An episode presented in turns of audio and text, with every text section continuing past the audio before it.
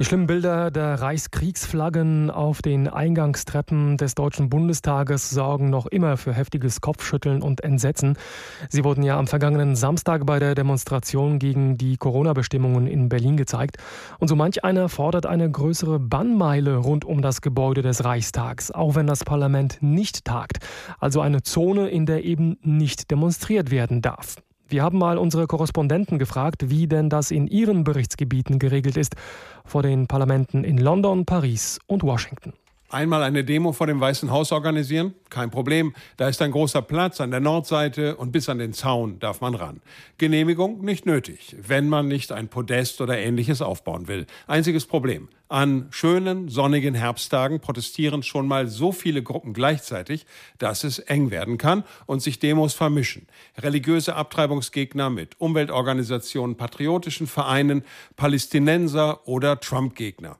Seit den teilweise gewalttätigen Black Lives Matter Protesten im Sommer ist ein weiterer Zaun in 200 Metern Entfernung aufgebaut. Kommt es zu größeren Demos in der Stadt, wird der geschlossen, manchmal auch schon ein, zwei Straßenzüge davor, wenn viele Leute oder Ausschreitungen erwartet werden. Beliebt sind Demos vor Botschaften, um gegen die Politik der entsprechenden Länder zu protestieren.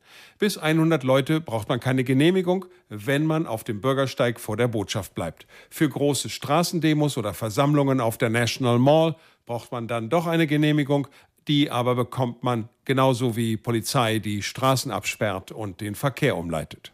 Arthur Landwehr, Washington. Bei vielen großen Demonstrationen in Paris werden Sicherheitszonen rund um den Élysée-Palast, den Amtssitz des französischen Präsidenten, eingerichtet. Zum Beispiel war das der Fall bei den Gelbwesten-Demonstrationen im vergangenen Jahr. Möglich ist das durch einen Erlass, der bereits seit 2017 gilt und bestimmte Orte oder Großveranstaltungen eigentlich vor einer terroristischen Bedrohung schützen soll.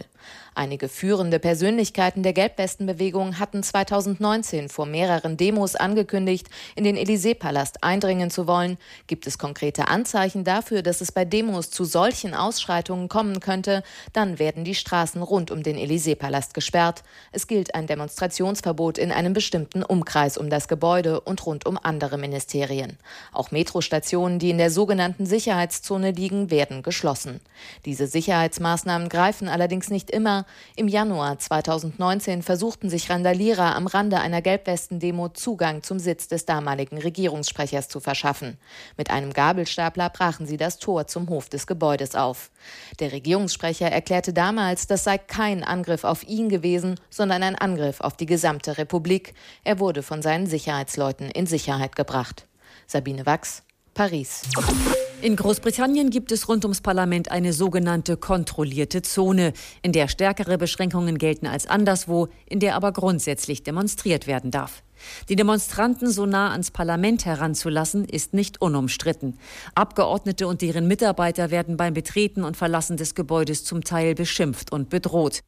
Neben den üblichen Demonstrationsvorschriften, die in ganz England gelten, sind in der kontrollierten Zone drei Verbote zu beachten. Erstens, Lautsprecher dürfen nur eingesetzt werden, wenn das zuvor genehmigt wurde. Zweitens, Zelte oder andere Behausungen dürfen nicht aufgebaut werden. Und drittens, Schlafsäcke, Matratzen oder ähnliche Utensilien zum Übernachten dürfen nicht benutzt werden.